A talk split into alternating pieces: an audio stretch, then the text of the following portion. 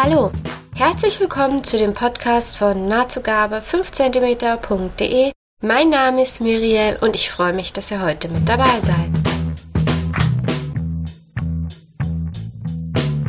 Heute zu Gast ist Miriam von Dreh um die Bolzen Ingenieur. Ihr Blog ist ein wildes Sammelsurium aus Reisetagebuch, Rezepten und einem Nähblog, wobei ich sagen muss, in letzter Zeit überwiegt der nähtechnische Teil. Hallo Miriam. Hallo Muriel. So, also ähm, schön, dass du heute mit dabei bist und vor allen Dingen hier in meinem ersten Podcast. Für mich ist es auch ein, ein Versuch, ob es funktioniert und ob sich das auch jemand anhört. Ich habe jetzt in den letzten Tagen in Vorbereitung habe ich äh, mal ein bisschen deine Blog durchstöbert. Wollte erstmal fragen, wie kamst du eigentlich auf deinen Blognamen? Der ist ja schon eher was Ungewöhnlicheres. Ja, also das ist halt immer schwierig, ne, wenn man versucht irgendwie originelle Namen zu finden. Ähm, und dann habe ich vor meinem Bücherregal gesessen und ähm, einfach geguckt, was gibt's da für Bücher, irgendwas, was mich geprägt hat. Und da standen halt eben auch noch die Kinder aus Bullabü. Und ich muss sagen, das war schon irgendwie für mich ein wichtiges Kinderbuch und vor allem ähm, dieser Dreh um die Bolzeningenieur, der da drin vorkommt, wo man eben einen drehbaren Sch äh, Schlittenabhang baut mit ganz viel Dynamit. Das war einfach, das hat mich als Kind unglaublich fasziniert. Und naja, ich bin auch dann ja Ingenieurin geworden und ich glaube, das hatte schon durchaus auch einen prägenden Einfluss, diese Faszination für drehbare Abhänge mit Dynamit. Und ähm, du hast ja in, in, dein, in deinem Blog, das ist ja nicht nur wie zum Beispiel bei mir, meiner ist ja ein reiner Nähblog, du hast ja wirklich die komplette Mischung drin und deswegen, ich habe irgendwie so den Ansatz gesucht, wo du vielleicht mit dem Nähen angefangen hast, muss ich sagen, ich habe ihn nicht wirklich in deinem Blog gefunden. Man hört immer so im Hintergrund ab und zu tauchen Posts auf, wo es wieder um Nähen geht, deswegen meine Frage, wie oder warum hast du angefangen?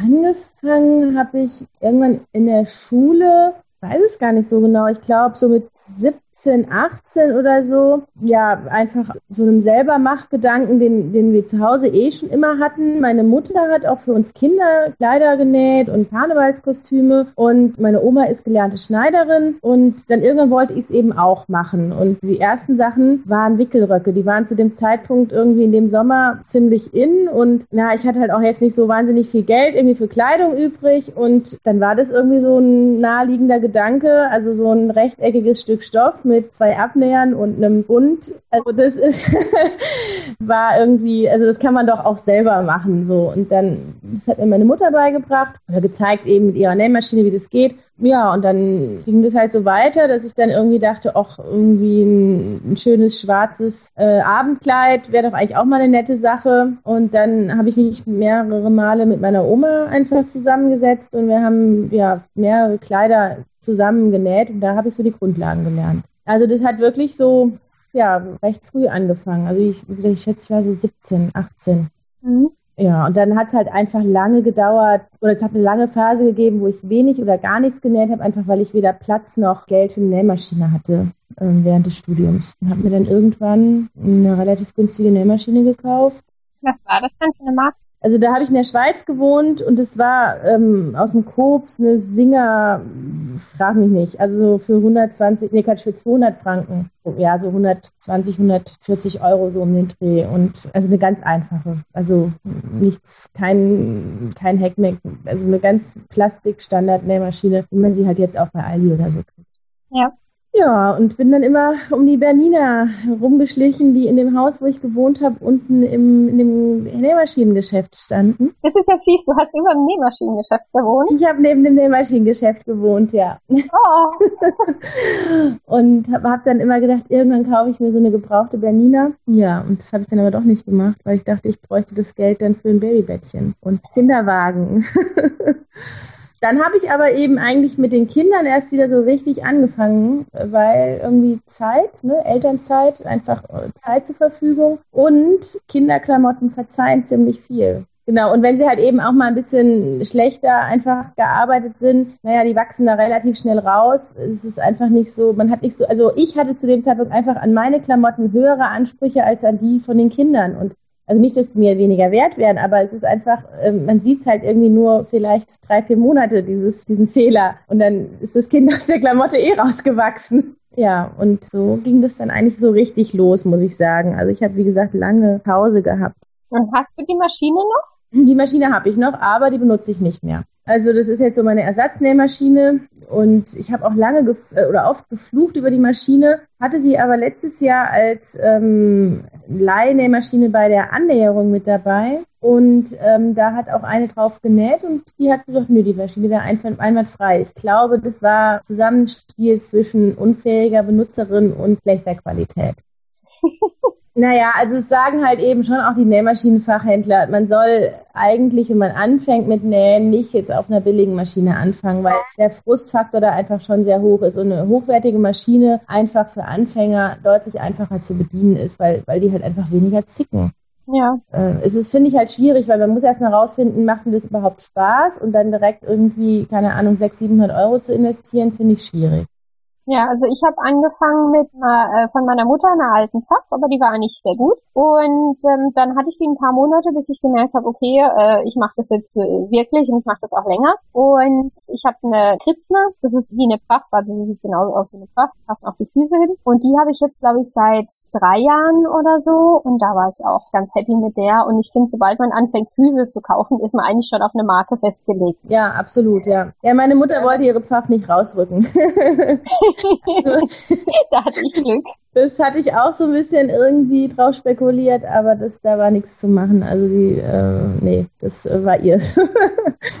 und von daher, ja, musste ich halt irgendwas machen und dann habe ich halt diese günstige gekauft. Und mittlerweile habe ich mir dann aber jetzt auch einen Berliner gekauft. Okay. Also das ähm, war schon, also ich habe die halt dann in Zürich habe ich nochmal einen Nähkurs gemacht und habe da auch auf einer Berliner genäht und äh, dann war irgendwie klar, okay, die nächste Nähmaschine wird eine Berliner. Das, ähm, es war dann die B330 und ähm, jetzt habe ich mir vor hm, einem Monat oder so ganz kurz entschlossen eine 580, glaube ich, gekauft. Stickt doch auch, oder? Genau, mit einem Stickmodul, genau. weil ich jetzt dann doch irgendwie für die Kinder auch hin und wieder äh, ganz gerne Sachen halt besticke. Und ich finde zwar auch dieses Freihandsticken irgendwie eine ganz lustige Technik, aber ähm, also ne, mit so einer Stickmaschine Sachen sehen halt einfach auch nett aus. Ich finde, es sind halt zwei komplett verschiedene Sachen, auch, auch vom Stil her so. Deswegen, ich finde nicht, dass das eine das andere unbedingt ersetzen kann, weil es in eine andere Richtung geht. Genau, also äh, ich mache es auch nach wie vor, dass ich halt diese Freihändsticktechnik benutze. Einfach, wenn ich halt Lust habe auf was, was eben gezielt unordentlich wirklich aussieht. Es hat ja auch seinen Charme. Ja. Und ich meine, es gibt ja sogar Stickdateien, die ähm, versuchen, diesen, diesen Stil irgendwie aufzunehmen. Dann habe ich mir irgendwann auch noch einen Overlock dazu gekauft. Ist die dann auch von Bernina oder ist eine andere? Auch von Berliner, genau. Ja, also irgendwie war dann klar, es, obwohl man da ja dann sozusagen auch jetzt mit den Füßchen, den kann man ja nicht hin und her tauschen. Also von daher hätte ich mich da jetzt auch für was anderes entscheiden können. Aber meine ähm, Schwiegermutter näht auch und die hat dann auch sehr stark für Bernina plädiert. Also die war dann sozusagen die zweite Fürsprecherin neben der Nählehrerin. Jetzt machen wir hier so Werbung für Bernina. Also es gibt jetzt auch andere gute Nähmaschinen, glaube ich. Mich interessiert es auch gerade beim Nähtreffen. Ich gucke unglaublich gerne, was für Maschinen haben die anderen. Ähm, oder gucke dann auch, okay, welche welche Füßchen gibt's dafür und eigentlich wie jedes Mal, wenn ich auf so einem Treffen bin, ich entdecke unglaublich viele Dinge, die ich natürlich sofort brauche und ohne die ich nicht mehr leben kann. Das ist ganz lustig. Ähm, dadurch, dass ja meine Oma gelernte Schneiderin ist und die halt eben noch auf so einer ähm, rein mechanischen Nähmaschine genäht hat, also richtig mit Fußpedal, also mit, ne, mit diesem, mit dieser Wippe, wo sie halt ne, angetreten hat mit einem Keilriemen und so. Ich weiß es echt nicht mehr, ob die überhaupt zickzack konnte, die Maschine. Ich bin mir nicht ganz sicher. Auf jeden Fall Fall konnte die natürlich alles ohne Spezialfüßchen wirklich super. Und für die war auch vollkommen klar, es braucht eigentlich nur das ganz normale Standardfüßchen und naja, vielleicht noch ein Reißverschlussfüßchen. Mehr braucht man nicht. Und so bin ich sozusagen erstmal irgendwie ans Nähen gekommen. Und als ich dann auf einmal diese Welt der Füßchen für mich auftat. Das ist eine unglaubliche Offenbarung und ähm, ich gestehe, ich habe auch ein Bandeinfasser. Macht er, was er soll? Ja, wenn man ihn richtig einstellt und langsam näht, macht er, was er soll. Also um die Ecke rum ist schwierig. Da muss man halt wirklich ähm, immer noch wieder gucken und dass man es richtig reinschiebt und, und wirklich auch die Unterseite vernünftig mitgefasst wird und so. Aber für mich war das echt, also Schrägbandeinfassungen sahen bei mir immer unordentlich aus. Und mit dem Bandeinfasser ist es ähm, ist eine ganz andere, ganz andere Sache. Also es sieht einfach viel ordentlicher aus. Ich muss sagen, ich habe noch nie einen äh, ausprobiert. Ich lese nur in den Foren davon, dass dass man da ganz genau zuschneiden muss und dass es halt dauert, bis man da drin ist und so. Deswegen kann gut sein, wenn ich mal einen live sehe, dass ich dann auch davon überzeugt werde, dass ich das unbedingt brauche. Momentan, ich habe es noch nicht live gesehen, noch kann ich mich zurückhalten. Ja, also was ich halt schwierig finde, ist da dann halt eben wirklich, gerade wenn man halt so um Ecken oder so rumnäht, da muss man ja so ein bisschen mit der Spannung von dem Schrägband halt spielen. Das finde ich halt schwieriger mit dem Bandeinfasser, als wenn ich es halt wirklich sozusagen von Hand, also schon mit der Nähmaschine, aber halt eben, also ne, ähm, einfach weil man da natürlich mehr Gefühl hat, weil zwischen dem Punkt, wo ich das Schrägband in der Hand habe und dem Punkt, wo das Schrägband halt angenäht wird, liegen ja nochmal so ja, sieben Zentimeter sozusagen. Und ich finde, das nimmt halt so ein bisschen das Gefühl dafür, für, äh, wie stark man jetzt eben dehnt oder halt zusammenschiebt. Kann halt auch nicht stecken, ne? Und, und deswegen ist es halt, wie gesagt, also für Rundungen und so, ja, braucht man sehr viel Gefühl und da bin ich auch immer noch am Üben. Das ist so das Beste, ich meine, das ist auch das teuerste Füßchen, was ich habe. Als ich das entdeckte, war ich sofort davon überzeugt, dass ich das brauche und habe dann natürlich trotzdem irgendwie noch ein paar Monate gezögert, aber es war klar, irgendwann werde ich dieses Ding kaufen. Du bist so vernünftig. Was noch gewartet? Weiß ich nicht. Also diese Sache mit der ähm, mit dieser ähm, neuen Nähmaschine, was ja ein Nähcomputer ist, also wirklich mit Booten und allem drum und dran. Man macht die nicht einfach an, sondern man muss dann wirklich irgendwie so eine Minute warten, bis äh, der Computer hochgefahren ist. Das war so eine Hauruck-Aktion, wo ich dachte, ich bin eigentlich total irre. Also ich habe eine funktionierende, gute Nähmaschine hier stehen und kaufe mir jetzt noch eine einfach so. Ja, aber bist du zufällig am Nähladen vorbei oder wie bist du da? Nee, das, oh, wie war das? Ich wollte eigentlich, hatte ich nach einer Coverlocke geguckt im hm. Internet und einfach so mich so ein bisschen informiert und ja, bin dann bei dieser Stickmaschine hängen geblieben. Es war total unvernünftig. Also auch wie gesagt, also überhaupt nicht gezielt nachgeguckt, sondern halt nach was völlig anderem und dann, genau, dann wollte ich erst eine Artista, glaube ich, die jetzt ausläuft, mhm. ein Auslaufmodell von Bernina. Und da ist das Problem, die funktionieren aber nur mit einem angeschlossenen Computer. Und da wir in diesem Haus keine Windows-Computer haben, fiel die Maschine flach, weil die eben nur mit Windows funktioniert. Also selbst Mac ist schon schwierig und Linux kann man halt total vergessen. Und da ich mich äh, weigere, Windows nur für die Stickmaschine zu holen?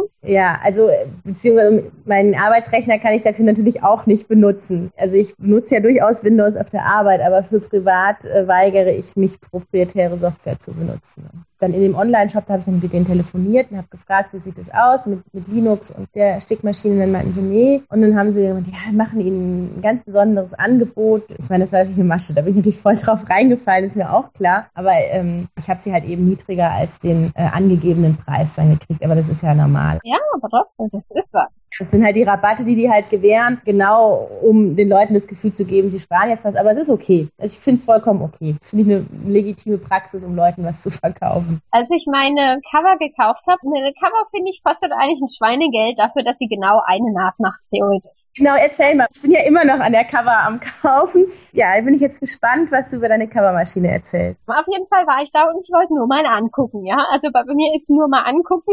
Ähm, ja, gut. Ich hatte mich wenigstens vorher schon mal im Internet informiert und wusste was und ich habe äh, hier in der Nähe so einen tollen ähm, Fachladen, die auch vor Ort noch alles reparieren und so. Die machen auch viele Industriemaschinen und so. Also die beraten auch ganz toll. Und dann war ich da halt da und hatte meinen Stoff dabei. Also ich war schon ein bisschen vernünftig. Ich habe nicht den Rohstoff genommen von da, sondern meinen, mit dem ich so Probleme hatte mit der Zwillingsnadel.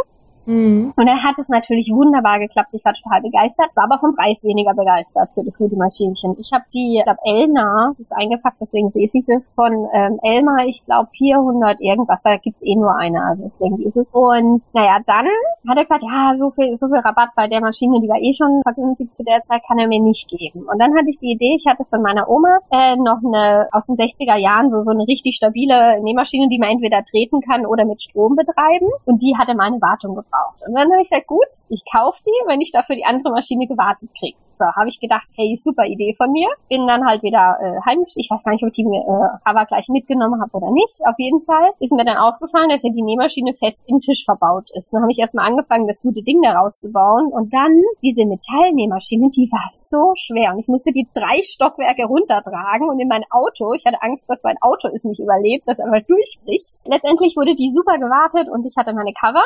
Die Cover und ich sind manchmal gute Freunde und manchmal eher nicht. Ja, meistens ist es so, dass ich mir die Jersey-Sachen, dann mache ich wirklich ein paar Jersey-Sachen hinterher, dann habe ich die einmal richtig eingestellt und dann ist gut. Sobald das Jersey aber wieder dünner wird oder halt dicker, dann bin ich wieder ewig am Umstellen. Also ich muss zugeben, ich bin mit der Cover, wenn ich sie mal verwende und länger nicht verwendet habe, bin ich länger damit beschäftigt, sie einzustellen, als dass ich effektiv nähe. Deswegen, ich hatte mir jetzt überlegt, dass ich vielleicht demnächst dann doch nochmal die, die Maschine nehme und nochmal in den Laden gehe nochmal sage, hallo, zeig mal nochmal, wie ich die Maschine für die, die Stoffe einstelle, weil oft nehme ich sie dann einfach nicht, weil ich dann zu faul bin, sie einzustellen, was eigentlich schade ist, weil wenn sie eingestellt ist, dann macht es wirklich super. Ja, und das ist eigentlich die Begründung, warum ich ne, weniger Jersey nähe, was schade ist. Aber ansonsten, ich finde sie wirklich toll und ich bin sicher, dass das einfach nur ein, ein äh, Problem ist der Enduserin. Ich bin sicher, der Maschine liegt's nicht. Ich, ich bin ja auch jemand, ich mache ja keine Probenähte. ich, nähe immer Müsstest du aber. Ja, ich weiß, aber ich nähe immer gleich ein Kleidungsstück und ähm, stell dann da. Also ich bin da ähm, ja extrem ergebnisorientiert, muss ich sagen. Und also meistens auch wenn ich Probeteile mache, dann mache ich die aus einem günstigen tragbaren Stoff und selten wirklich aus Nessel, weil das einfach Zeitverschwendung ist in meinen Augen. Ich habe einfach zu wenig Zeit oder nicht zu wenig Zeit, ich habe sehr wenig Zeit fürs Nähen und ich dann noch anfange irgendwie ähm, Probeteile zu machen oder Probenähte, fühlt sich das für mich halt nach Zeitverschwendung an, was natürlich auch Quatsch ist, weil gerade bei den Nähten Nähten ärgert man sich natürlich total, wenn die nicht ordentlich werden, einfach nur, weil man sich nicht genügend Zeit genommen hat, die Maschine richtig einzustellen. Also von daher, ja, bin ich mit der Cover eben genau aus dem Grund auch noch so ein bisschen hin und her gerissen. Also es ist halt, ich könnte jetzt eine gebraucht bekommen eben und ja, überleg noch, brauche ich die wirklich noch eine dritte Maschine? Platz ist ja nur auch irgendwie nicht unbegrenzt. Ja, ich würde die dann wahrscheinlich auch irgendwie ins Regal stellen und dann wirklich nur rausholen, wenn ich dann halt ähm, Säume mache. Wobei ich halt eben auch diese ähm, Absteppungen halt ganz nett finde, wenn man sozusagen die linke Seite nach oben nimmt und so wie so eine Art Zierstich irgendwie. Weil ich finde, es sieht dann doch nochmal ein bisschen peppiger aus, als wenn ich da diesen, ähm, also meine Berliner hat auch so einen, der nennt sich Overlock-Stich, der sieht so ein bisschen so aus wie so ein Coverstich, aber halt, ja, also wie gesagt, ich finde diese Coverstiche, wenn man die halt sozusagen andersrum benutzt, sehen eigentlich auch ganz witzig aus, als Ziersteppung. Du warst letztes Jahr bei der, nee, das war dieses Jahr bei der Annäherung oder war das letztes Jahr? Nee, es war dieses, Anfang diesen Jahres, also Anfang 2014. Und wie war das? So viele anderen, weil auf so einem großen Treffen war ich auch noch nicht. Äh, das war unglaublich. 40 Frauen, die sich auf Anhieb irgendwie extrem wohlwollend und zugewandt irgendwie begegnet sind. Ganz unterschiedliche Persönlichkeiten, ganz unterschiedliche Projekte, die da genäht wurden. Also vielleicht sollten wir noch kurz erzählen, was die Annäherung ist. Das war äh, oder ist, weil es findet auch jetzt dieses Jahr Anfang ähm, Januar wieder statt. Wobei es, glaube ich, keine Plätze mehr gibt. Ich glaube, die sind alle weg. Genau, also es gibt nur noch Wartelistenplätze. Also da sind eben 35 bis 40 Frauen. Also letztes Jahr waren es 40 Frauen, dieses Jahr werden es 35 Frauen sein. Also nicht nur Frauen, auch Männer, aber wir haben nur Frauenanmeldungen, die sich in Bielefeld in der Jugendherberge treffen, von äh, freitagsabends bis sonntags äh, nachmittags, um halt einfach mal ungestört wirklich ein Wochenende zu nähen, ohne Ablenkung, ohne Rasen, der gemäht werden möchte, ohne Partner, die irgendwie Aufmerksamkeit möchten, ohne Kinder, die irgendwie die Nase geputzt haben müssen. Einfach wirklich nähen und halt einfach auch Leute dabei zu haben, die dann helfen können beim Abstecken, die irgendwie vielleicht noch ein paar Tricks auf Lager haben, weil klar, Blogs und so sind super zum gucken, wie andere Leute bestimmte Sachen machen und so, aber so direkt dabei ist irgendwie nochmal eine ganz andere Sache. Und ich finde auch, es war, war ein ganz anderes Feeling als im Nähkurs, weil es halt eben nicht so ein Gefälle ist zwischen einem Lehrer und einem Schüler, sondern eben einfach alle natürlich unterschiedliche ähm, Erfahrungsstufen, ne, aber trotzdem irgendwie alle auf Augenhöhe. Wir haben uns wirklich da in so einen richtigen Flow reingenäht glaube, Sonntag, äh, samstags nachts um zwölf oder so. Wir haben um neun angefangen und um zwölf oder so haben wir dann irgendwie gesagt, oh, jetzt müssen wir mal aufhören. Ich kann es gar nicht beschreiben. Das war wirklich unglaublich. Und es sind ganz, ganz tolle Sachen dabei entstanden. Was hast du genäht? Ähm, ich habe eine Hemdbluse genäht, auch die erste Hemdbluse, die ich überhaupt genäht habe, so richtig mit Manschette und Kragen und Knopfleiste und ja, und die, die ist super geworden. Die ziehe ich auch immer noch total gerne an. Also es ist wirklich so eine Bluse, die man auch richtig ins Büro anziehen kann. Und ja, ich glaube, wenn man sich mit dem Handwerk auskennt, kennt, sieht man, dass sie selbst genäht ist, aber ich glaube, das würde keiner von meinen Kollegen sehen, dass diese Bluse selbst genäht ist. Und da bin ich schon echt stolz drauf. Und das ähm, war auch gut, dass ich da wirklich diese ungestörte Zeit hatte, das einmal durchzuziehen. Irgendwie das ist ja schon ein Projekt, was eben, also ne, so auch mit Schulterpasse und so. Und da, da braucht man schon ein bisschen Konzentration und so. Und deswegen bin ich eigentlich ganz froh, dass ich das halt mir da vorgenommen habe. Für dieses Jahr habe ich noch keine Idee, was ich da eigentlich jetzt nähen möchte. Mal schauen. Ich bin, ich glaube, zweimal, ja, ich glaube, zweimal im Jahr bin ich auch immer bei so einem äh, längeren Nähtreffen. Also deswegen, falls jemand noch nie auf einem Nähtreffen war, länger einfach mal hingehen. Das ist, das ist einfach toll. Ja, auf jeden Fall. Und auch keine Scheu davor haben, Leute aus dem Internet zu treffen. Ja, die sind gar nicht so schlimm, ne? Genau. Das war ja eben auch entstanden eigentlich aus dieser Nähblogger-Community, die sich so ein bisschen um den Me-Made-Mittwoch irgendwie herum gebildet hat. Und die meisten kannten sich irgendwie schon so ein bisschen vom Blog lesen und so. Und irgendwie fand ich, hat, glaube ich, auch dazu beigetragen, dass man sich direkt so wohl gefühlt hat. Also wenn man irgendwo Nähtreffen über irgendein Nähforum oder so in seiner Umgebung findet, auf jeden Fall hingehen. Alles nette Menschen, glaube ich auch. Ich weiß gar nicht mehr, wie ich beim Meme Mittwoch gelandet bin, aber ich weiß nur, ich bin, glaube ich, 2010 irgendwann draufgestoßen. Damals hatte ich noch gar keinen Blog. Ich habe nur so genäht und habe dann irgendwie, keine Ahnung mehr, wie ich darauf gekommen bin, bin ich halt beim Meme Mittwoch hängen geblieben und fand die Idee total toll. Da ne? habe ich da halt, ich weiß gar nicht wie lange, habe ich einfach nur zugeguckt. Und immer habe ich gedacht, ach, ich würde eigentlich doch schon gerne auch mal was zeigen, was ich genäht habe, einfach um auch ein bisschen was zurückzugeben, weil die haben ja immer alle jede Woche gezeigt, was sie anhaben und immer Infos dazu geschrieben. Da ich dachte, sag mal, ist es eigentlich fies, dass ich hier nur die Sachen abgreife für mich und selber irgendwie nichts liefere. Und dann habe ich meinen Blog eigentlich wegen dem Me-Made-Mittwoch angefangen bin da damit angefangen und deswegen der Me-Made-Mittwoch ist eigentlich so eine Langzeitaktion. Mal bin ich dabei, mal habe ich dann weniger Lust, zurzeit habe ich wieder mehr Lust. Ich glaube, du bist auch recht regelmäßig dabei, ne? Ich mache es auch recht regelmäßig mittlerweile. Also das war für mich auch nochmal so ein Anstoß, dann auch wirklich für mich wieder anzufangen zu nähen. Also ich, ich hatte ja schon gesagt, ich habe dann 2009, 2010 angefangen halt Kinderklamotten zu nähen und habe dann irgendwie gedacht, naja, für mich im Büro halt schon relativ formal irgendwie, so Klamotten kann ich nicht nähen und bin dann, also es ist ganz lustig, ich bin dann über so eine feministische Blogplattform, die featurette.de, bin ich dann auf den Blog von der Katharine gestoßen, also von Allure und Couture Tür. Und die hat ja diesen Me-Made Mittwoch so initiiert. Und so bin ich dann sozusagen, also es ist ganz lustig, weil ich habe nämlich Feminismus und Nähen auch gar nicht so richtig zusammengekriegt. Von daher ist es so einen ganz witzigen Weg, wie ich dann sozusagen dann auch für mich selber dieses selber machen und Feminismus zusammengekriegt habe über diesen Me-Made Mittwoch. Ja, und da habe ich dann aber eben auch gesehen, nee, man kann auch tatsächlich richtig coole Büroklamotten selber nähen und da muss man sich auch nicht verstecken. Und habe da auch wirklich sehr viel Selbstbewusstsein rausgezogen oder überhaupt erstmal den Mut, sowas zu probieren und finde, klappt auch ganz gut. Also ich trage mittlerweile sehr viel selbstgenähte Sachen auch im Büro und habe mich größtenteils von Hosen verabschiedet, was ich auch unheimlich befreiend finde da geht's mir genauso. Ich trage relativ viele Röcke und ich glaube, einer der Gründe hat definitiv mit Me-Made mit was zu tun, einfach weil ich dann auch gedacht habe, vom Nähen her, dann hat man da wieder einen schönen Rock gesehen und da mal wieder schöne Sachen und Hosen werden ja, außer jetzt zur Zeit, glaube ich, bei der Aktion von der Maike von Köffeln.de, werden, glaube ich, eher weniger genäht. Zumindest, sage ich mal, in der Sphäre, wo ich blockmäßig unterwegs bin, da sind mir immer die schönen Röcke und die schön ausgestellten Röcke und so. Und dann äh, habe ich ja, ach, will auch mal welche haben. Und jetzt ist allerdings so, ich kann jetzt neuerdings mit dem Fahrrad ins Geschäft fahren. Und da fehlen mir jetzt akut die Röcke. Und das finde ich zurzeit total schlimm, dass ich mit Jeans arbeiten gehe. Das gab es bei mir noch nie. Einfach weil mir manchmal einfach die Röcke ausgehen, weil sie in der Wäsche sind. Ach so, okay, ich dachte jetzt wegen dem Fahrradfahren, weil da wollte ich sagen. Ja, wegen dem auch. Ich habe die meisten Röcke, die ich jetzt in den letzten Jahren genäht habe, waren oft Bleistiftröcke. Und da muss man nicht versuchen, mit dem Bleistiftrock aufs Fahrrad zu kommen. Das ist nix. Und deswegen habe ich zwar viele schöne Röcke, aber ich komme damit nicht ins Geschäft. Die Alternative wäre, dass mir die Fahrt was anderes anziehe, was für eine 10 Minuten Fahrradfahrt ein bisschen unsinnig ist, sich da umzuziehen. Und äh, jetzt muss ich halt noch ein paar Röcke nachliefern.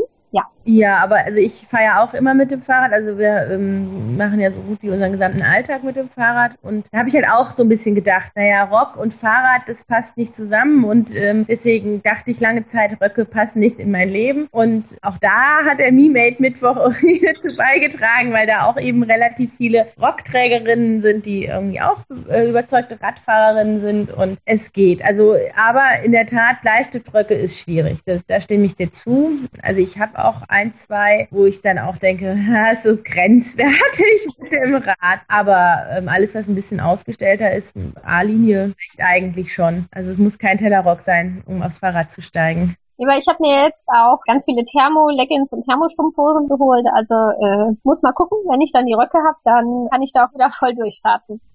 Du hast das Galaxy Rip-Off-Dress genäht vor ein paar Wochen. Ich glaube, irgendwann im September war das. Nein, ich habe es genäht im Mai und äh, aber ohne Ärmel und fand es ganz gruselig ohne Ärmel an mir. Und eigentlich weiß ich das auch. Ich weiß, dass ich keine ärmellosen Kleider tragen kann und habe es aber trotzdem wieder besseren Wissens irgendwie gemacht. Manchmal ist man ja so, hat man ja so ein Bild im Kopf, was jetzt unbedingt genauso umgesetzt werden muss. Und das ist so ein bisschen der Nachteil am Nähen, finde ich, dass man dann manchmal Dinge produziert. Wenn man ins Geschäft geht, kann man sie anprobieren, gucken, wie sieht's aus. Wenn es scheiße aussieht, dann lässt man sie halt da. Beim Nähen äh, weiß man es immer erst, wenn man schon eine Menge investiert hat, äh, wie es dann aussieht. Und es gab aber halt eben auch noch eine Version mit Ärmeln. Also das, ähm, also das Galaxy Rip-Off ist auch tatsächlich mit Ärmeln. Und dann habe ich die dann, also ich hatte noch genügend Stoff und habe dann, als ich dann irgendwie nochmal Zeit und Muße hatte, habe ich dann nochmal die, ähm, diese, also diese oberen Seitenteile, also ich weiß gar nicht, also im Englischen, ich habe nur die englische Anleitung. Auf jeden Fall, die saßen auch nicht richtig und so. Und dann habe ich die nochmal abgetrennt, habe nochmal sozusagen wirklich am fertigen Kleid nochmal geguckt, wie sie eigentlich ähm, richtig zugeschnitten werden müssten, damit sie bei mir richtig passen und habe dann auch die Ärmel dran genäht. Also von daher genäht habe ich es im Mai und fertig gemacht habe ich es dann im August und Ende August habe ich es dann getragen, genau. Dieses Vogue-Kleid habe ich mir vor x Jahren, glaube ich, den Schnittmuster ähm, mal geholt. Den Link mache ich auch später im Blogpost rein. Und fand das Kleid total süß mit diesen Blenden hier oben und habe gedacht, ach, das, das wird mir bestimmt hervorragend stehen. Und habe es dann irgendwann an, anfangen zu nähen, weil ich wollte es für einen geschäftlichen Termin haben. Und ähm, dann, wie du auch in deinem Post geschrieben hast, man weiß erst, wie es sitzt, wenn man schon relativ fertig ist mit dem Oberteil. Und es war grauenhaft. Ich bin damit zu meiner Schneiderin, wo ich einmal in der Woche bin. Und wir haben echt versucht, das schon zugeschnittene, weil ich habe ausnahmsweise kein Probeteil gemacht, weil ich habe es ja dringend gebraucht. Ich schneide gleich Dingstoff zu. Das Ding liegt als UFO in meinem Schrank und ich bin mir sehr sicher, dass ich es leider nie wieder rausholen will. Deswegen fand ich es so toll, dass du dich da durchgebissen hast und ein fertiges Kleid mit so süßen Ärmeln produziert ja, also ich meine, ich habe dadurch natürlich, ich habe das Oberteil halt wirklich zweimal zugeschnitten. Also ich dachte eigentlich, ich könnte noch ein Bolero-Jäckchen aus dem Stoff nähen. Das ist jetzt nicht der Fall gewesen, sondern ich habe halt tatsächlich Oberteil dann zweimal zugeschnitten, weil es wirklich die totale Katastrophe war. Also das erste Teil, also ich kann da wirklich nur empfehlen, wenn man dieses Kleid nähen möchte. Gut, das Schnittmuster ist mittlerweile, glaube ich, auch vergriffen. Aber wenn man es irgendwie noch kriegt, das Schnittmuster, macht Probeteil. Unbedingt Probeteil. Ähm, weil das ist, also außer man weiß genau, wo passt einem wie auf den Leib geschneidert, ohne auch nur die kleinste Änderung zu machen. Weil das Problem ist, diese Blenden, die verstürzt man halt zum Teil und zum Teil eben auch nicht. Und deswegen muss man da halt so reinklipsen in die Nahtzugabe. Und in dem Moment, wo man das macht, ist vorbei. Ist vorbei mit anpassen. Genau. Und man kann aber wirklich erst das Ding anziehen, wenn man es verstürzt hat und wenn man halt reingeklipst hat. Und also es ist eigentlich, und es steht einfach drauf auf dem Schnittmuster. Und ich denke mir wirklich, ich habe bei dem Nähen wirklich gedacht, das kann doch nicht wahr sein. Also klar, es ist im Prinzip einfach, aber auch diese Sache mit dem äh, Verstürzen und, und in den Nahtzugabe klipsen, man muss so exakt arbeiten, damit es wirklich genau rauskommt. Und sobald man auch nur die kleinste Kleinigkeit anpassen muss, passt natürlich auch der Rest nicht mehr wirklich zusammen. Und also warum es da einfach draufsteht, ist mir ein leichtes Rätsel. Ich hoffe wirklich inständig, dass niemand, der irgendwie Nähanfänger ist, dachte, irgendwie, damit fange ich an. Da ist Frust vorprogrammiert bei dem Kleid. Da muss man wirklich schon sehr hartnäckig sein und sagen, nee, das ähm, mache ich jetzt fertig. Ja, ich bin ja kein TFT-Mensch. TFT ähm, Sachsen ausgeschrieben. Teil für die Tonne.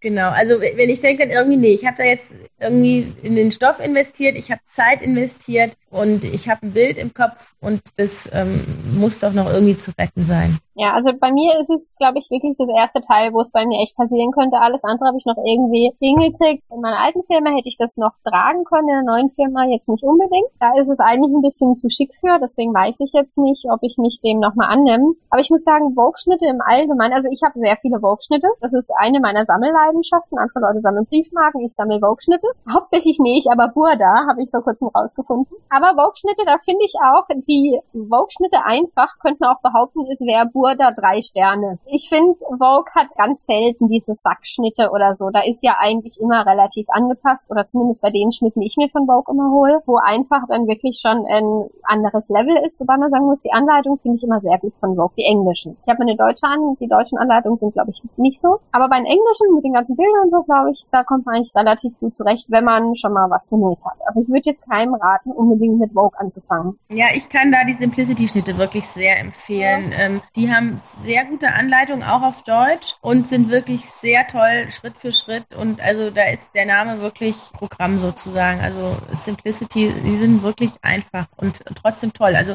die passen mir auch sehr gut. Also ich habe zum Beispiel die Bluse, die ich da letztes Jahr bei der oder dieses Jahr bei der Annäherung genäht habe, die ist so eine Amazing Fit von Simplicity. Und das habe ich noch nie erlebt, dass in der Nähanleitung wirklich drin stand, heften Sie mit großen Stichen die Seitennähte und, und dann halt anziehen, gucken, ob es passt und dann wieder auftrennen. Es stand tatsächlich in der Nähanleitung drin und das fand ich super. Hätte ich jetzt nicht gebraucht, aber für jemanden, der wirklich irgendwie noch nicht so viel Erfahrung hat, kann ich wirklich nur empfehlen, Simplicity-Schnitte damit anzufangen und nicht mit der Burda, weil die Burda-Anleitung Katastrophe, wirklich. Und ich habe natürlich auch ne, durch meine Mama und meine Oma erstmal nur Burda, kennengelernt und habe immer gedacht, so, hä, was wollen die? So, da braucht man echt einen Nähkurs für, um alleine um die Anleitung zu verstehen. Und da ist Simplicity wirklich, ist eine ganz andere Qualität, ist wirklich sehr empfehlenswert. Ja, finde ich auch. Also Simplicity ist die Marke, wo ich am aller, allerwenigsten ändern muss, was bei mir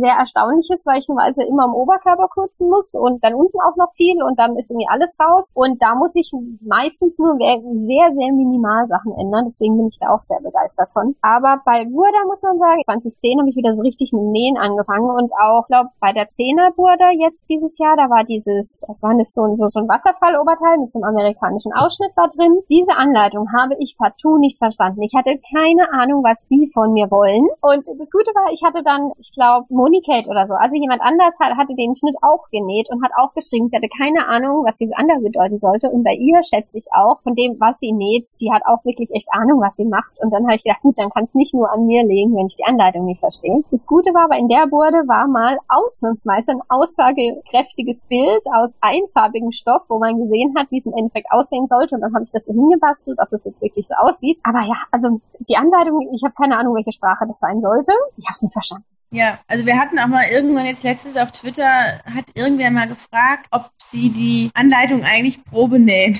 Und da kam mir dann als Antwort, nö.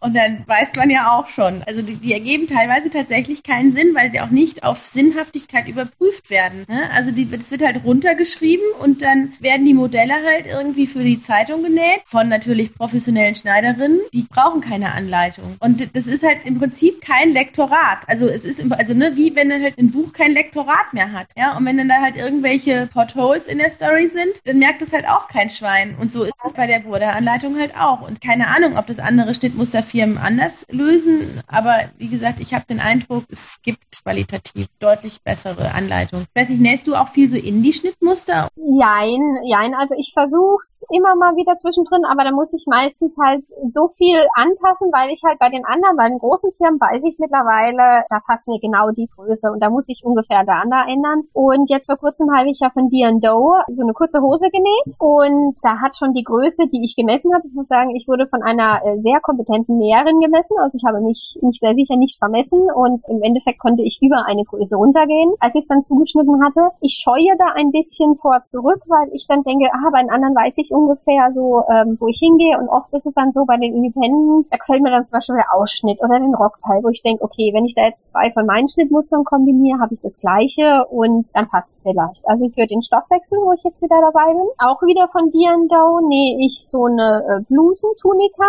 Da habe ich dann gleich mal die Messwerte erstmal ignoriert, die ich gemessen habe und gleich die Größe zugeschnitten, die ich bei der Hose hatte, was jetzt auch gut war. Die passt nämlich relativ gut, wobei die Schneiderin wieder x Änderungen gefunden hat, was ich jetzt noch machen muss und ich habe gedacht, ich mache einen Abnäher anders und dann passt es. Das ist es leider nicht so, aber es passt dann nicht. In meiner Pinterest-Liste habe ich ganz viele Schnitte, die ich noch ausprobieren will.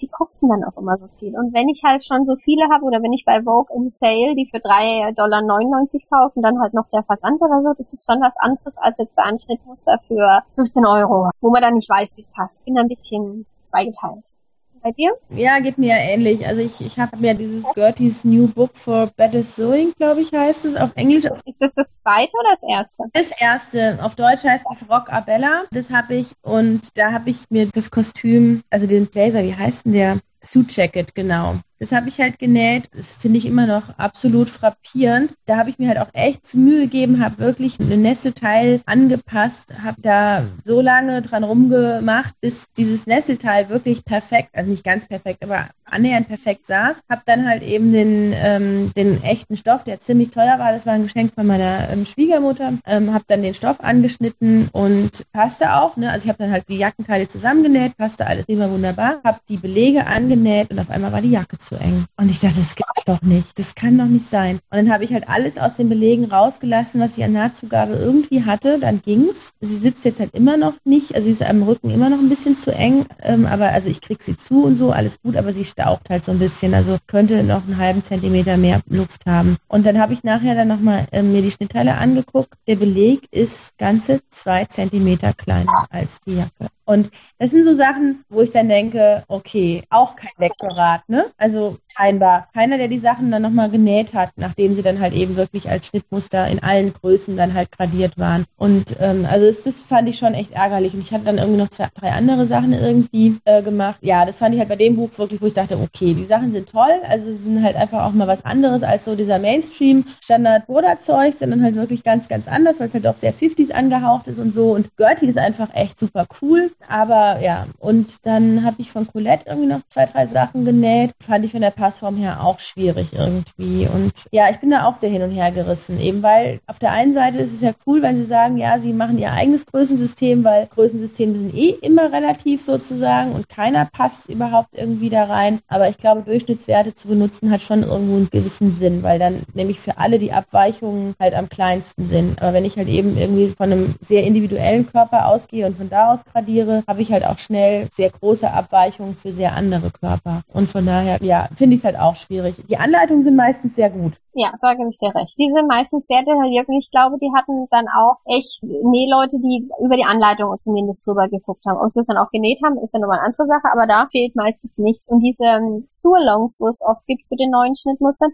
von den Independent Labels, die finde ich auch immer klasse. Ja, da kann man dann auch nochmal richtig gucken, wie die Sachen genäht werden und so. Das stimmt, ne? Wenn man halt wirklich ein Problem hat. Also ich habe zum Beispiel auch diesen Bombshell-Badeanzug, den habe ich auch genäht. Bin auch total begeistert davon und da habe ich mich auch sehr an diesem Solong ähm, entlang gehangelt, der dann da ähm, dann auf dem Blog auch veröffentlicht war. Genau. Von der, ich weiß gar nicht, weißt du, wie die Schnittmusterfirma gerade heißt, von dem Bombshell? Ähm, das ist, glaube ich, gar keine Schnittmusterfirma, sondern es ist eine einzelne Person. Eine Frau, gell? Ich weiß auch, wie sie aussieht, aber das klingt uns jetzt nicht. kann dir sonst den Link gleich schicken. Nee, kann ich selber gucken, weil von der habe ich noch so ein ähm, Oberteil. Ich glaube, das war eigentlich das nächste nach dem Bombshell-Dress, wo eigentlich so, so eine Art Body ist, wo ich früher gesagt hätte, mein Gott, ich trage doch kein Body. Aber jetzt, durch die ganze Näherei, durch den Mimate Mittwoch, wo man die Frauen mit den schönen Röcken, auch mit den schönen Bünden, wo man denkt, die sind viel zu schade, dass man die halt versteckt. Wo ich dann gedacht habe, es wäre eigentlich echt toll, wenn es halt eine Schnittmuster gäbe, wo halt das Shirt auch drin bleibt. Also das ist jetzt was, wo ich dann mir nächstes Jahr vorgenommen habe, dass ich mir mal mehr Oberteil Oberteile nähe und da will ich dann definitiv davon auch eins haben, weil momentan ist es halt oft so, dass ich für meine schönen Röcke, da sieht man oft die Hälfte nicht, weil halt das Shirt drüber hängt, wenn ich es reinstoppe. Nach zwei Minuten habe ich so eine kleine Wurst oben irgendwann am Bauch hängen, weil es wieder rausgeht. Da muss ich dann auch mal gucken, wie dann das gute Stück dann passt. Womit ich ganz arge Probleme habe, was ich sicher nicht mehr nähen werde, ist bei Hand London. Die haben zum Beispiel das Anna-Dress. Das hat furchtbar an mir gesessen. Ich habe das Schnittmuster habe ich geschenkt bekommen zu meinem Geburtstag. Das war eigentlich der einzige Grund, warum ich es überhaupt irgendwie dann noch durchgezogen habe. Und ich habe dann echt gedacht, wie kann man so ein Schnittmuster machen, das ist vollkommen daneben. Und Schneiderin hat drauf geguckt und hat gesagt, nee, geht gar nicht. Und dann war ich aber, ich war in äh, Bielefeld bei dem Bloggertreffen, das ohne Nähen. Und da war dann aus Ulm, grüne Blume war es, glaube ich. Und die hatte auch das Anadress an und bei ihr saß das Hammer und sie hat nur vorne eine Kleinigkeit angepasst. Da habe ich gedacht, meine Güte das gibt's doch nicht. Aber ich glaube einfach, dass Beihand London und ich, wir passen einfach nicht zusammen. Ich musste auch von dem kurzen Rock, musste ich glaube 20 oder 23 Zentimeter kürzen, dass es irgendeine anständige Länge gab. Ah, das habe ich aber auch schon öfter gehört über Beihand London, dass die halt unglaublich lange Röcke machen. Ähm, aber die sprechen mich gar nicht an irgendwie so vom Stil her irgendwie. Also da, ich nehme die wohl wahr, aber ich, ja, ich bin ja eh nicht so der,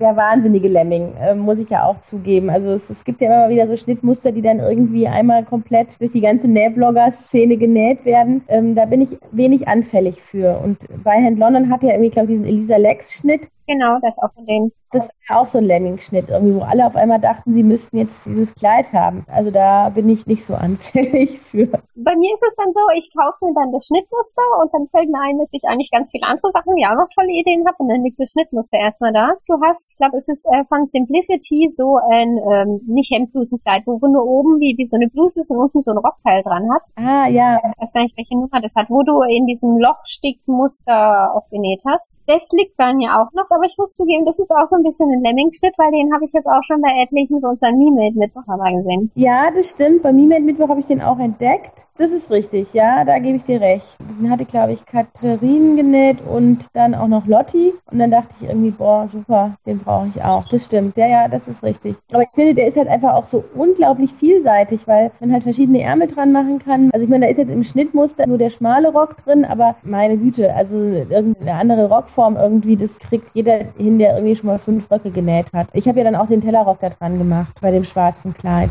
ist ja kein Hexenwerk. Und da finde ich halt einfach so schön, man kann halt dann auch mit verschiedenen Stoffen kombinieren, dass es dann halt aussieht wie in, in den Rock gestecktes Oberteil irgendwie. Also es ist jetzt noch so ein bisschen das, was ich jetzt noch so ähm, meiner äh, To-Do-Liste habe, eben mit zwei verschiedenen Stoffen, also irgendwie vielleicht einen Wollrock und einen Hemd. Den Schnitt finde ich einfach unglaublich vielseitig. Ich glaube auch der erste Schnitt, den ich mehrmals genäht habe. Nee, Quatsch. Das Suit-Jacket habe ich auch mehrmals genäht. Und jetzt gibt's dann vielleicht noch eine dritte Variante von dem Kleid. Von dem Kleid, ja. Also wie gesagt, das ist noch so ein bisschen in meinem Kopf irgendwie drin. Also da denke ich, da gibt's noch mindestens eine Variante. Also normalerweise bin ich halt schon eher so der Typ, mir wird's dann halt schnell langweilig, wenn ich irgendwie ein Schnittmuster irgendwie zwei, dreimal, nee, also dreimal habe ich noch nie irgendwas genäht, zweimal ist so das Maximum, was ich jemals gemacht habe. Es gibt ja andere, die machen dann wirklich irgendwie fünf Kleider aus dem gleichen Schnittmuster. Das schaffe ich aber auch, muss ich sagen. Also ich finde es bewundernswert, weil es einfach unglaublich effektiv ist und da bin ich halt unvernünftig an der Stelle. Also da kann ich halt nicht sagen, ja komm jetzt, ne, das merkt kein Schwein außer dir, dass es der gleiche Schnitt ist und wenn der doch gut sitzt und, und perfekt aussieht, dann ist doch alles prima. Neuer Stoff sieht das Kleid schon wieder ganz anders aus, aber da ähm, denke ich dann, aber es gibt noch so viele andere tolle Sachen. Die wir auch alles machen. Genau. Ist dann die Neugierde auf was Neues irgendwie größer als irgendwie der Effektivitätsgedanke.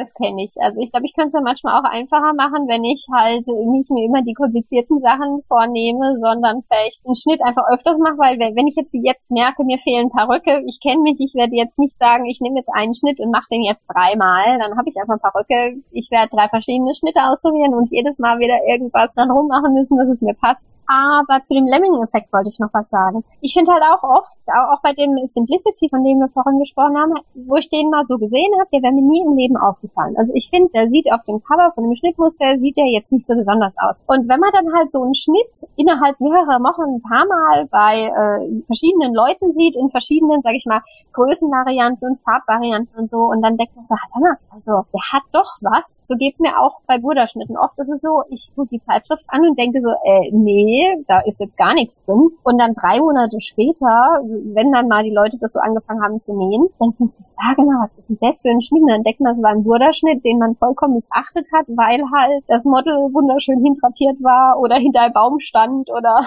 wo auch immer, wo man das ganze Potenzial gar nicht erkannt hat. Nee, absolut. Aber ich finde auch bei den Einzelschnitten oft die Cover irgendwie nicht so aussagekräftig, wie sie irgendwie sein könnten. Und was ich in der Regel mache, wenn ich einen Schnitt sehe, wo ich denke, denke, ach, der könnte mir gefallen, ich mache als erstes eine Google-Bildersuche, um einfach zu gucken, wie ist der Schnitt umgesetzt, wie sieht er eben an verschiedenen Körperformen aus irgendwie und könnte das dann halt tatsächlich was für mich sein. Manchmal auch bei Sachen, wo ich irgendwie denke, hm, finde ich jetzt irgendwie gar nicht so ansprechend, dann irgendwie, keine Ahnung, sagt irgendwer, doch, doch, der Schnitt hat Potenzial. Wenn ich dann mal eine Google-Bildersuche mache, denke ich, stimmt, der hat tatsächlich Potenzial. Also das, ähm, also das finde ich auch unglaublich, durch das Internet einfach, was da, ja, wie viel reichhaltiger das eigentlich geworden ist dadurch für mich. Ja. Also, dass ich einfach viel mehr einschätzen kann, was für ein Potenzial ein Schnitt hat, weil ich eben nicht nur dieses eine Bild sehe, sondern ganz viele Bilder. Also das hat für mich auch unheimlich viel gebracht, so in meiner eigenen Näheentwicklung. Also ich, ich mache auch gerne Pinterest-Boards dann immer, wenn, wenn ich weiß, ich nähe jetzt einen bestimmten Schnitt, dann fange ich da an, die halt da drin zu sammeln. In den Worten, was ich auch interessant finde, halt dann immer gerade die Blog-Einträge zu lesen und dann zu wissen, okay, ähm, da sollte ich vielleicht ein bisschen aufpassen und da sollte ich eher die kleinere oder die größere Größe nehmen. Das finde ich ist auch unglaublich viel wert. Ich habe jetzt gerade für, für meine Jacke, für den Herbstjackensurlaub, da nähe ich die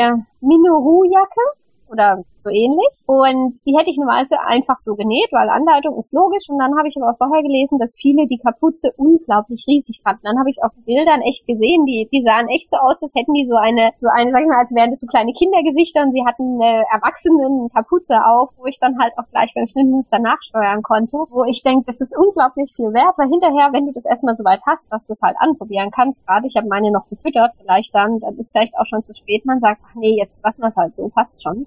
Ich glaube, das Internet ist es ist unglaublich, was man da an Nähwissen rauszieht. Ich weiß jetzt auch nicht, ob ich so viel nähen würde, wenn ich alleine in meinem Kämmerchen sitzen würde. Und so hat man ja immer so den Austausch und kann Kommentare abgeben und bekommt nette Kommentare. Das hat schon was. Ja, und auch als verglichen mit dem, also ne, ich, wie gesagt, ich habe ja dann in Zürich zum Beispiel auch einen Nähkurs gemacht. Also da habe ich das irgendwie noch gar nicht so wahrgenommen, dass es, dass es da so eine riesen Community im Internet wirklich zu gibt. Und aber dieser Nähkurs ist natürlich trotzdem was anderes, weil es sind halt dann drei, vier, fünf Typen, die vielleicht auch überhaupt nicht irgendwie den gleichen Geschmack oder irgendwas haben. Und dann, dann ist es einfach so unter, also das kann ja bereichernd sein irgendwie, aber ich habe es dann eher so wahrgenommen, jeder macht so sein Ding und die Lehrlehrerin guckt halt irgendwie so, was die einzelnen Leute machen. Aber es entsteht halt eben, also fand ich in dem Nähkurs, den ich gemacht habe, entstand halt nicht so dieses gegenseitig helfen und dass man sozusagen irgendwann auch mal dann ohne Nählehrerin sozusagen gemeinsam weitermacht. Und das ähm, ist einfach im, im, jetzt in dieser Internet-Community eine andere Atmosphäre. Wenn ich bei der Schneiderin bin, ist es auch immer so, dass halt jeder in der kurzen Zeit an sein Projekt rangeht und ich sammle da meistens unter der Woche dann immer schon die Fragen, die ich sie dann montags frage. Da bin ich, glaube ich, mit den anderen jetzt auch nicht so kommunikativ, wie wenn ich weiß, okay, ich bin jetzt einen äh, kompletten äh, Samstag, das fängt dann, glaube ich, um elf an und geht halt so lange, bis die letzte um kurz vor Mitternacht, sage ich mal, dann anfängt mit Fegen. Da ist es dann schon entspannter, man geht mal rüber und guckt, was sie macht und im Kurs ist man doch eher so auf seiner Schiene und ähm, ja, da gebe ich dir schon recht. Dann noch eine Frage. Was nähst du zurzeit?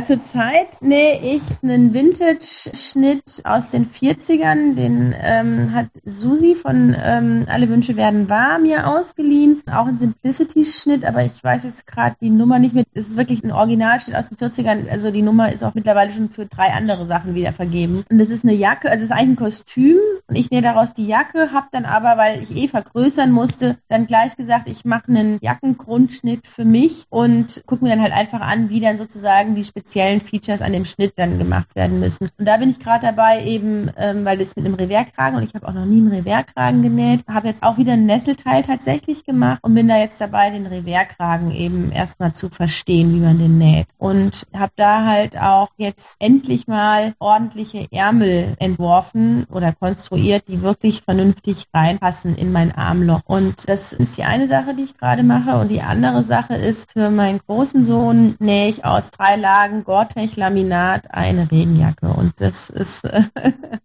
auch ein äh, interessantes Projekt. Wie kriegst du die Nähte dann dicht? mit Nahtabdichter. Also es ist halt so ein aufbügelbarer Nahtabdichter, den man halt von links auf die Nähte bügelt. Also man schneidet die Nahtzugabe ganz knapp zurück und bügelt die auseinander und bügelt dann halt auf die Naht. Im Prinzip wieder drei Lagen Laminat, wo halt eben einfach Kleber auf der einen Seite ist. Und mit dem Bügeln klebt man dann halt dieses Band da drauf. Ist bei Extremtextil auf der Webseite aber auch eine ganz gute Anleitung dazu. Ich habe es aber auch noch nicht gemacht. Ich bin gespannt. Du berichtest dann hoffentlich. Ich berichte im Blog auf jeden Fall darüber, weil da bin ich jetzt auch echt gespannt, was das wird. Also das habe ich auch noch nie gemacht. Ich habe den Stoff zwar schon mal verarbeitet, für meine normale ähm, Regenjacke, eine gekaufte Regenjacke, habe ich einen Einsatz genäht, als ich schwanger war, weil ich ja immer mit dem Fahrrad fahre, brauche ich halt eine vernünftige Regenjacke und dann war ich schwanger und habe dann einfach diesen Gore-Tex-Stoff bestellt und habe einen YKK-Reißverschluss ähm, genommen, weil der war halt eben in der Jacke sowieso schon drin und habe einfach ein Stück Stoff dreieckig zugeschnitten, habe an die Seiten einen Reißverschluss genäht, so dass man halt eben diesen Einsatz in die Jacke machen kann, damit einfach für den Bauch genug Platz ist. Der lässt sich eigentlich ganz gut verarbeiten, muss ich sagen. Also dieses Dreilagenlaminat ist eigentlich jetzt kein Hexenwerk zum Nähen. Aber wo ich jetzt gespannt bin, ist tatsächlich, wie das mit dem Abdichten von den Nähten funktioniert. Weil gerade so in irgendwelchen engen Ecken, wo man dann mit Bügeleisen nicht richtig hinkommt, also ich bin gespannt. Weil man darf den ja auch nicht so heiß bügeln. Also ist auf jeden Fall spannend. Ja, das sind gerade so die zwei Sachen, die ich parallel laufen habe. Wobei ich eigentlich auch nicht so der Multitasker bin. Ich mache eigentlich meistens eine Sache und dann erst die nächste. Aber jetzt gerade sind es tatsächlich zwei.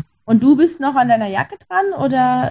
Ja, an der Jacke und an dem Stoffwechselteil und an einem Bleistiftrock, den ich angefangen habe vor längerer Zeit. Also ich habe immer eine schöne Auswahl an angefangenen Projekten, aus denen ich dann jeweils auswählen kann, wobei es meistens einen guten Grund gibt, warum die gerade etwas liegen. Bei der Jacke muss ich sagen, habe ich jetzt auch äh, Bedenken, weil die ist nicht groß gefüttert, ähm, ob ich die jetzt noch anziehen kann. Äh, mein Plan B ist, im Notfall muss ich halt an den Tagen, wo ich die Jacke trage, mit dem Auto ins Geschäft fahren. Oder ich äh, hole mir bei Extremtextil noch einen schönen Vlies oder so und dann ist auch gut. Man braucht immer nur eine Ausrede, warum man jetzt unbedingt mal wieder was Neues nähen muss.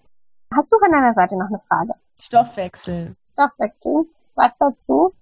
Du machst jetzt zum zweiten Mal mit, richtig? Genau. Für die Hörer beim Stoffwechsel. Also man muss sich dazu ähm, anmelden. Es läuft über Frau 700 Sachen und Lotti. Wie heißt Lotti der Blog? Lotti Katzkowski. Genau. Schon verloren heißt, glaube ich, der Blog. Wir werden es herausfinden, wie der Blog heißt und auf jeden Fall, sie heißt Lotti, da sind wir uns einig. Und ähm, die Aktion läuft so, man konnte sich zu dieser Stoffwechselaktion anmelden und dann haben die beiden ausgelost, wer für wen Stoff raussucht. Es wurde vorher festgelegt, dass es bis zu dem 30. Mal waren 25 Euro sind. Dann hat jede der Teilnehmerinnen so einen kleinen Stoffwechselsteckbrief veröffentlicht, wo man reinschreibt, was man gerne näht, welche Stoffe man mag, was man nicht mag. Und dann hat man nach ein paar Wochen einen Stoff zugeschickt bekommen. In derselben Zeit hat man selber eingesucht und hat ihn halt jemand zugeschickt. Und der durfte dann da was draus zaubern. Da du jetzt schon zum zweiten Mal mitmachst, ähm, ist eigentlich klar, dass das für dich eine positive Erfahrung war was dann deine von dir bestoffwechselte daraus gemacht hat. War das das, was du irgendwie auch gesehen hast in dem Teil oder war das total anders?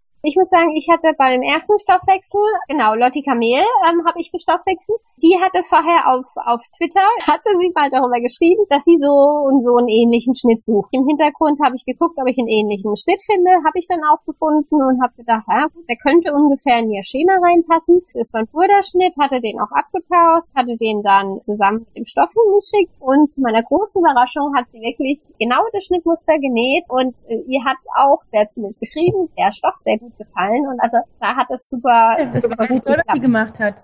Ich war ja mit mir selber nicht so zufrieden, deswegen bin ich ja diesmal auch nicht mit dabei, weil es einfach für mich der Druck irgendwie zu hoch war, da was unheimlich Tolles draus zu machen und weil der Stoff, ich finde ihn nach wie vor super schön und ich finde es so schade, dass ich dann halt schlussendlich nicht damit zufrieden war, aber das ist ja mein eigenes Problem, weil die Aktion an sich finde ich super. Du hast ja zwei Teile draus gemacht ein Oberteil? Ich habe ein Oberteil und Rock. Bei der Rock, da habe ich halt einen zu engen Bund dran genäht. Der Stoff ist dehnbar gewesen, habe den Rock angepasst und habe dann den Bund halt mit Flieseline bebügelt, die natürlich nicht dehnbar ist und dadurch ist dann der Bund enger als ähm, mein Bauch. also den muss ich nochmal auftrennen. Aber ähm, ja, es ist halt auch ein Bleistiftrock, wobei ich glaube auch die Sachen einzeln kann ich ganz gut tragen. Ich habe meinen Frieden damit gemacht, aber ja, ich fand es einfach, für mich war der Druck irgendwie zu hoch. Aber ich fand es toll, was andere draus gemacht gemacht haben. Und ich fand auch das Kleid, was du genäht hast, das hat mir auch unglaublich gut gefallen und bin auch schon ganz, ganz gespannt, ja, was da jetzt dieses Mal bei dem Herbst-Winter-Stoffwechsel rauskommt. Hast du jetzt einen dünneren Stoff, weil du sagtest, du machst eine Tunika? Ja, also ich habe einen leichten Baumwollstoff bekommen. Also jetzt nicht super leicht, sondern ja, ein schöner Fall hat er eigentlich. Und ähm, ich muss sagen, ich finde, was die Aktion halt auch ausmacht, ist, dass die andere wirklich mal komplett von ihrem normalen Suchmuster weggeht. Ich glaube, das haben ja alle gemacht. Und dann wirklich gezielt für jemand anderes sucht. Ich war unglaublich fasziniert jetzt beide Male, wie jemand, der mich noch nie gesehen hat und ich blocke ja auch ohne Kopf, der auch nicht weiß, wie ich so in echt aussehe mit Kopf, es schafft, einen Stoff rauszusuchen, wo ich wirklich hammergeil finde, wo ich mir auch geholt hätte. Und da merkt man halt, wie viel, sag ich mal, auch Leidenschaft da drin steht unglaublich viel Zeit, haben auch meine Stoffwickel rein investiert, um nicht so einen Stoff zu finden. Finde ich total der Hammer. Also deswegen finde ich die Aktion unglaublich toll und da hat ja, ich weiß gar nicht, wer damit angefangen hat, dieses Wort, diesen Nähnerd, Flausch und ich finde, das hat's wirklich gehabt. Ja, auf jeden Fall. Also ich fand auch viele von den Sachen, die da im Sommer eben entstanden sind, waren wirklich wahnsinnig schön und es sind tolle Sachen bei rausgekommen. Und ja, auch eben dieses für andere, was dieser Flausch, der da halt irgendwie dabei war. Und ich meine, ich habe ja auch ganz viel Zuspruch gekriegt irgendwie für das, was ich gemacht habe und so. Und ich glaube, das hat auch nochmal geholfen für mich, da dann, dann doch irgendwie meinen Frieden mitzumachen mit den Sachen. Aber es ist auf jeden Fall eine super Aktion und lässt auch mal so ein bisschen die Leute ganz anders miteinander irgendwie zusammenrücken. Und ich, ich muss auch sagen, ich verfolge das jetzt irgendwie total gespannt, was, was da jetzt diesmal so bei rauskommt und ich rätsel auch mit irgendwie, ja, wer könnte und ich habe so ein paar habe ich halt auch schon direkt gedacht, so ja, ich weiß, wer diesen Stoff gekauft hat und so. Also ich bin mal gespannt, was da jetzt dann, wie dann die Auflösung auch sein wird und ja, was da jetzt für Sachen bei entstehen. Ich auch. Wie beim letzten Mal, ich habe keine Idee, wer mir den Stoff geschickt haben könnte. Dieses Mal habe ich mich bemüht, dass diejenige, den ich den Stoff geschickt habe, ich ihr auch nichts verrate, weil bei der Lotti hatte ich mich wohl dadurch verraten, dass ich mal ein Bild von meinen abgepausten Schnittmustern wo gepostet hatte und daran hat sie mich halt wiedererkannt. das habe ich dieses Mal vermieden. Ja, jetzt bin ich mal gespannt, wie es ausgeht. Dann sage ich mal Danke für das tolle äh, Interview. Ich hoffe, irgendwer hat bis zum Ende mitgehört dann wünsche ich dir noch einen schönen Abend. Ja, ich fand es auch sehr nett und ich finde es toll, dass du das jetzt in die Hand genommen hast, mal die deutsche Podcast-Szene um Näh-Podcasts zu erweitern und ich hoffe, dass da noch etliche weitere Folgen werden, weil ich fand es jetzt ein sehr nettes Gespräch und freue mich dann auch auf die anderen, denen zuhören. Danke. Tschüss. Tschüss. So, das war die erste Folge meines Podcasts. Ich würde mich sehr über eure Rückmeldung zu dieser Podcast-Folge freuen. Hinterlasst mir doch einfach einen Kommentar. Vielen Dank. Beim nächsten Mal ist Maike von crafteln.de zu Gast. Tschüss!